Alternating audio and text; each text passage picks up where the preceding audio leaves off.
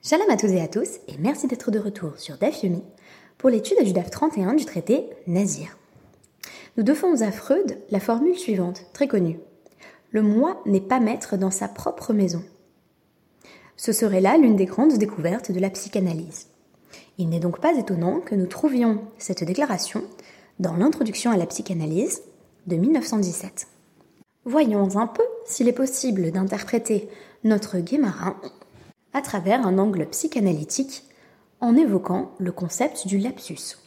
Au point de vue linguistique, le lapsus est simplement une erreur, une substitution d'une forme à une autre. Freud y verra un symptôme important de l'émergence de désirs inconscients. Le lapsus, c'est en effet l'expression de l'inconscient qui se manifeste en déjouant les barrières de notre censeur interne ou surmoi. C'est ce qui crée le malaise. Et parfois, le malaise est coûteux. Ce sera le cas dans notre Mishnah. Bet Omrim, selon l'école de Bet Hekdesh Taoud Hekdesh. Quand on sanctifie par erreur, on sanctifie malgré tout. Ou Batilel Omrim En Hekdesh. Et selon Batilel, ce n'est pas là une sanctification effective. Ketsad. Quel cas pourrait-on donner de ces formes de sanctification? Amar,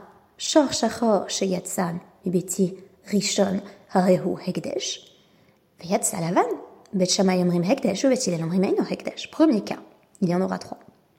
Si une personne a dit le premier bœuf qui sera un bœuf noir et qui sortira de ma maison sera sanctifié, et voici que c'est en réalité un bœuf blanc qui sort en premier, selon Beth la sanctification fonctionne tout de même.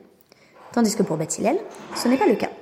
La question sur ce premier cas de la Mishnah qu'il faut garder en tête, euh, c'est celle de savoir si l'on préfère un bœuf noir ou un bœuf blanc.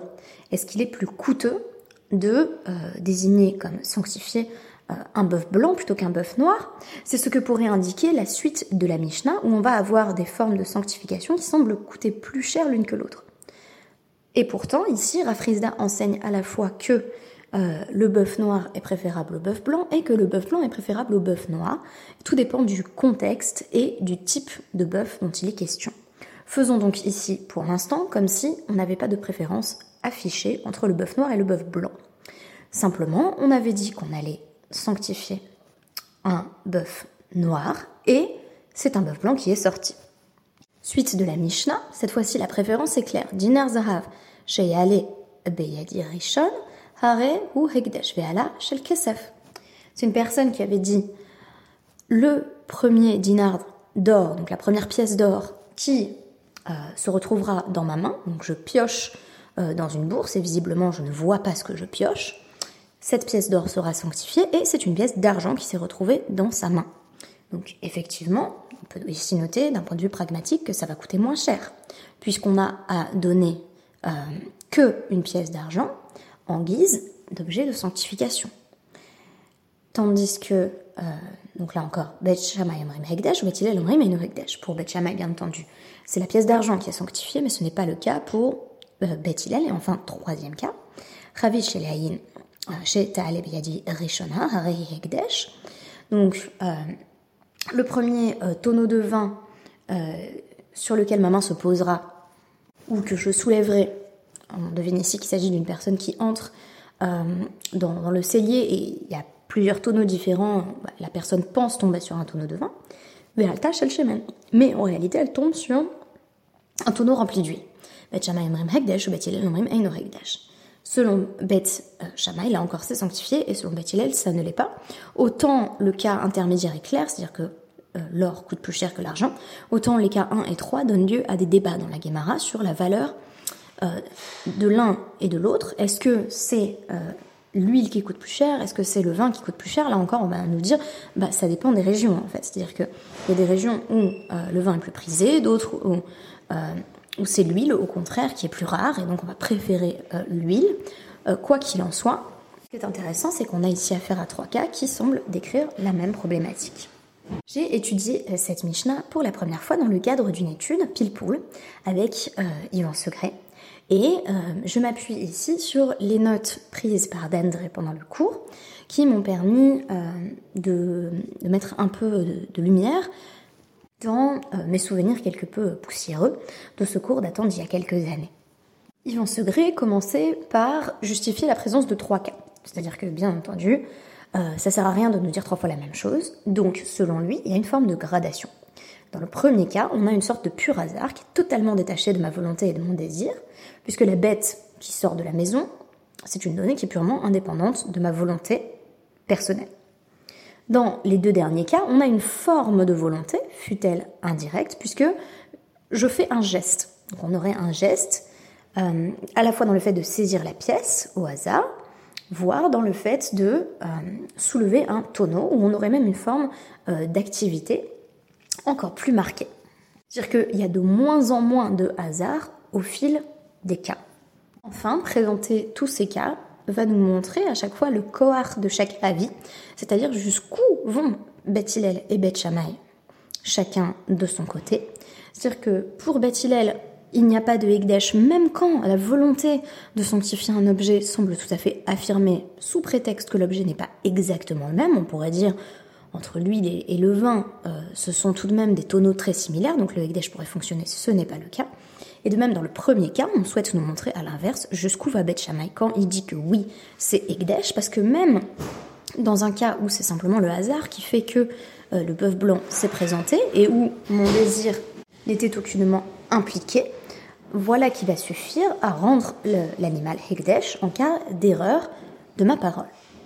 Alors, la Gemara commence par nous expliquer le raisonnement qui sous-tend la sanctification euh, proposé par euh, Beth Shammai en vertu du principe qui veut que même quand on fait une erreur, ça fonctionne quand même. Alors selon Beth Shammai, on nous dit final Trilat Ekdesh, Misof Ekdesh. On a déduit le début du processus de sanctification de la fin du processus de sanctification. Qu'est-ce que ce processus de fin de sanctification?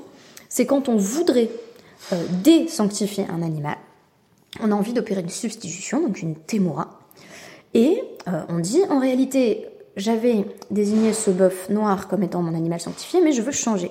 Je voudrais que ce soit le bœuf blanc. On a ici un phénomène de témoin. En réalité, la personne qui fait ce vœu ignore que cette substitution de consécration ne fonctionne pas. Donc si j'ai dit finalement je veux pas sanctifier le noir, je veux sanctifier le blanc à la place, j'essaye de faire une témoin, mais je vais me retrouver avec une sorte de double peine. Non seulement le noir ne s'arrête pas d'être sanctifié, mais le blanc l'est désormais aussi. Ainsi, Bet déduit Ma temura afilu betaout, avec afilu betaout. De même que si j'entends faire une sorte de substitution par erreur, je dis bah voilà le blanc à la place et en fait c'est le blanc en plus parce que je connais pas les lois de la sanctification qui font qu'on peut pas échanger deux animaux si l'un est sanctifié et que l'autre ne l'est pas. Et bien pour la sanctification, c'est-à-dire le début du processus, quand je fais naître cette première désignation, même si je fais une erreur, ça compte quand même. Ce qui est important ici, et ce que notait Yvan Segré, c'est que la consécration fonctionne même si une condition qui se voulait essentiel n'est pas rempli. On pourrait dire, bah, de manière générale, quand je dis euh, si, alors protase apodose, euh, si la condition n'est pas remplie, euh, la conséquence ne l'est pas non plus, or ce n'est pas le cas. Selon Beth Shammai, on va ignorer la deuxième partie, c'est-à-dire si quelqu'un dit Ah, eh bien, si je peux faire en sorte que mon bœuf noir ne soit plus sanctifié, alors je vais sanctifier mon bœuf blanc. On ignore la première partie, la condition, qui en réalité ne peut pas être réalisée dans les critères de la Torah, et on va prendre la deuxième partie. Donc la condition euh, n'est pas remplie, mais on actualise tout de même euh, la conséquence. Et de même, on pourrait dire que dans le cas de notre Mishnah, Beth Shammai se moque de la condition qui a été posée, c'est-à-dire je vais sanctifier l'animal qui va sortir pourvu que ce soit un bœuf noir. Bah, c'est un bœuf blanc qui sort, tant pis.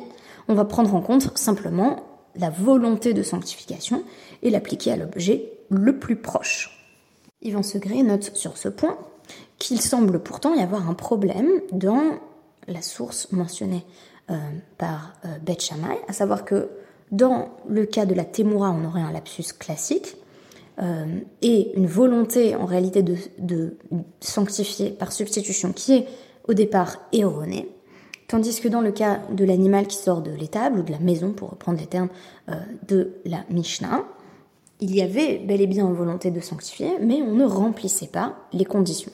En d'autres termes, ce qui lirait les deux cas, ce serait le fait que on va ne prendre en compte que ce qu'il y a derrière les mots et non l'énoncé tel quel. Alors, là-dessus, Yvan Segret proposait un premier chat et euh, je citerai à ce sujet un texte qu'il avait paraphrasé au sujet des trois démentis que l'humanité a subis et qui l'auront fait tomber de son piédestal, qui sont mentionnés là encore dans l'introduction à la psychanalyse. Voici ces trois démentis. Donc d'abord, la science a infligé à l'égoïsme naïf de l'humanité de graves démentis. La première fois, ce fut lorsqu'elle a montré que la Terre, loin d'être le centre de l'univers, ne forme qu'une parcelle insignifiante du système cosmique dont nous pouvons à peine nous représenter la grandeur. Cette première démonstration se rattache pour nous au nom de Copernic, bien que la science alexandrine ait déjà annoncé quelque chose de semblable. Le second démenti fut infligé à l'humanité par la recherche biologique, lorsqu'elle a réduit à rien les prétentions de l'homme à une place privilégiée dans l'ordre de la création, en établissant sa descendance du règne animal, et en montrant l'indestructibilité de sa nature animale. Cette dernière révolution s'est accomplie de nos jours à la suite des travaux de Charles Darwin, de Wallace et de leurs prédécesseurs, travaux qui ont provoqué la résistance la plus acharnée des contemporains. Un troisième démenti sera infligé à la mégalomanie humaine par la recherche psychologique, il s'agit bien entendu de la psychanalyse, de nos jours qui se propose de montrer au moi qu'il n'est seulement pas maître dans sa propre maison, qu'il en est réduit à se contenter de renseignements rares et fragmentaires sur ce qui se passe en dehors de sa conscience dans sa vie psychique. Les psychanalystes ne sont ni les premiers ni les seuls qui aient lancé cet appel à la modestie et au recueillement, mais c'est à eux que semble échoir la mission d'étendre cette manière de voir avec le plus d'ardeur et de produire à son appui des matériaux empruntés à l'expérience et accessibles à tous. Le moi n'est pas maître en sa maison, mon langage peut me dépasser, et cependant, ce qu'il exprime est bien ce qui compte. Peut-être que mes mots ont dépassé ma pensée, mais l'intention qui sous-tendait mon propos, c'était bien Hegdesh, c'est-à-dire sanctifier un objet. Que je me sois trompé sur l'objet importe peu. C'est sur ce premier pchat que la Guémara va d'emblée objecter, en nous disant Beth ne pense tout de même pas que toute condition énoncée, par exemple dans le cadre d'une témoura, puisqu'on nous dit que c'est la substitution qui sert de source euh, à cette idée euh, que le Hekdesh Taout est, malgré tout un Hekdesh, c'est-à-dire que même si on sanctifie par erreur, c'est sanctifié. Et il nous dit, donc, euh, question sur Beth la Gemara nous dit question sur Beth Si une personne dit à partir de midi, cet animal sera la témoura de l'autre animal, est-ce qu'il devient Kodesh tout de suite, sous prétexte que il a voulu opérer une substitution erronée sans savoir qu'on ne peut pas en fait euh, réaliser de substitution, que toute substitution est en fait une cumulation d'animaux qu'il va falloir aller sacrifier. Réponse à cette question rhétorique, en réalité non. Le Hekdesh, c'est-à-dire le fait que cette deuxième bête est elle aussi sanctifiée, va bel et bien intervenir à midi. Et là, on nous dit, bah, donc dans la Mishnah, ça devrait être la même chose. Si la Temura, c'est pareil que le Hekdesh, la sanctification aussi ne devrait intervenir que euh, à partir du moment où effectivement on a euh, un bœuf noir qui sort en premier. Donc il n'y a pas de raison que la sanctification elle se produise à l'encontre de l'intelligibilité euh, des propos de la personne qui a prononcé ces mots. La première version qu'on nous propose, c'est une réponse de Rav Papa qui nous dit, eh bien, en réalité, quand Beth nous dit c'est Hegdesh, ce qu'il veut dire, c'est que l'animal qui est sanctifié, ce sera non pas le premier animal qui sort et qui est noir, puisqu'en fait le premier animal qui est sorti était blanc, il s'est trompé, mais ce sera le premier bœuf noir à sortir. Même si le premier à sortir était blanc, il y aura bien un bœuf noir qui sortira après, et ce sera celui-ci qui sera sanctifié. Autre réponse présentée là encore par Rav Papa, quand il a dit le premier bœuf noir à sortir, ce qu'il voulait dire, c'est euh, bah, le premier bœuf à sortir, qu'il soit noir ou blanc, peu importe au fond qu'il soit noir ou blanc. Donc, euh, objection immédiate dans la Gemara, mais il a dit le noir. Pourquoi il a dit le noir? Pourquoi il a rajouté un élément de détail si le blanc, ça lui allait tout aussi bien? Donc on nous dit, bah, ça pourrait être un cas où euh, il avait beaucoup de bœufs noirs, et donc il a dit, bah, le premier qui va sortir et qui sera noir, puisque j'en ai plein de noirs, euh, il sera sanctifié. Et puis par hasard, c'était son, par exemple son seul bœuf blanc. Et donc on nous dit, non, réponse dans l'Agmara, non, non, il a bien un seul bœuf noir, et quand il a dit bœuf noir, il faut entendre ça euh, au sens strict. Et là-dessus, euh, Beth Hillel commente au sujet des propos de Beth Shammai. Si ce qu'il voulait dire c'est simplement le premier à sortir euh, sera sanctifié, il aurait simplement dû dire Barishon. C'est-à-dire celui qui sortira en premier sans avoir à préciser qu'il est noir. Donc ici, son erreur, en quelque sorte, c'est d'avoir précisé bœuf noir, alors qu'il voulait dire, par exemple, premier bœuf à sortir. Et là-dessus, Rava de Barniche dans la Gemara nous dit, bah, si c'est le cas, s'il voulait bien sanctifier n'importe quel bœuf qui allait sortir en premier, eh ben, ce n'est pas une situation de Hekdesh avec Taout. Ce n'est pas un Hekdesh Betaout, pourquoi? Parce que finalement, il n'y a pas d'erreur. C'est un Hekdesh Bekavana, un Hekdesh intentionnel. Pourquoi? Eh bien parce que dans cette relecture de Rav Papa, on nous dit ben, ce que voulait dire la personne, c'est euh, le premier bœuf noir, euh, le premier bœuf qui sortira sera sanctifié, ce sera un bœuf noir. Et euh, les conditions n'ont pas été remplies tout de suite, c'est un blanc qui est sorti en premier, mais quand le bœuf noir suivant est sorti, on l'a bel et bien sanctifié. Donc réponse là-dessus, pourquoi est-ce qu'on considère que c'est un Higdash erroné? Méchon des euh, Ataye les Diborekama. Parce que son, sa première déclaration n'était pas claire il, s'est trompé dans sa première déclaration. Quand il a dit le bœuf noir qui soit le premier à sortir, il a laissé à part. Il a suggéré, on, pouvait penser à partir de ce qu'il déclarait, que même si le premier bœuf à sortir était blanc, il serait consacré. Or, ce n'était pas le cas. Donc, on va effectivement attendre, dans cette relecture proposée par Rav Papa, qu'il y ait quand même un, un bœuf noir qui sorte. Ce qui est très intéressant, c'est que cette lecture de Rav Papa présuppose que finalement, Bet Shammai n'estime pas que Hekdesh Betaout soit un véritable Hekdesh. Alors, c'est pas une sanctification erronée, c'est une sanctification retardée. Ah, j'ai dit le premier bœuf noir à sortir, le premier bœuf à sortir était blanc, je vais attendre un bœuf noir pour pouvoir malgré tout effectuer une forme de concentration, de consécration.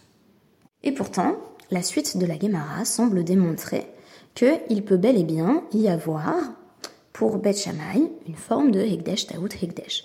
C'est-à-dire que même si je me suis trompée dans ma déclaration, il y a malgré tout une euh, sanctification qui est enclenchée par mes propos. J'interprète ici la démarche de Rav Papa comme une tentative de euh, sortir d'un certain absolutisme de Beth Shammai qui semblerait euh, proche de l'absurde.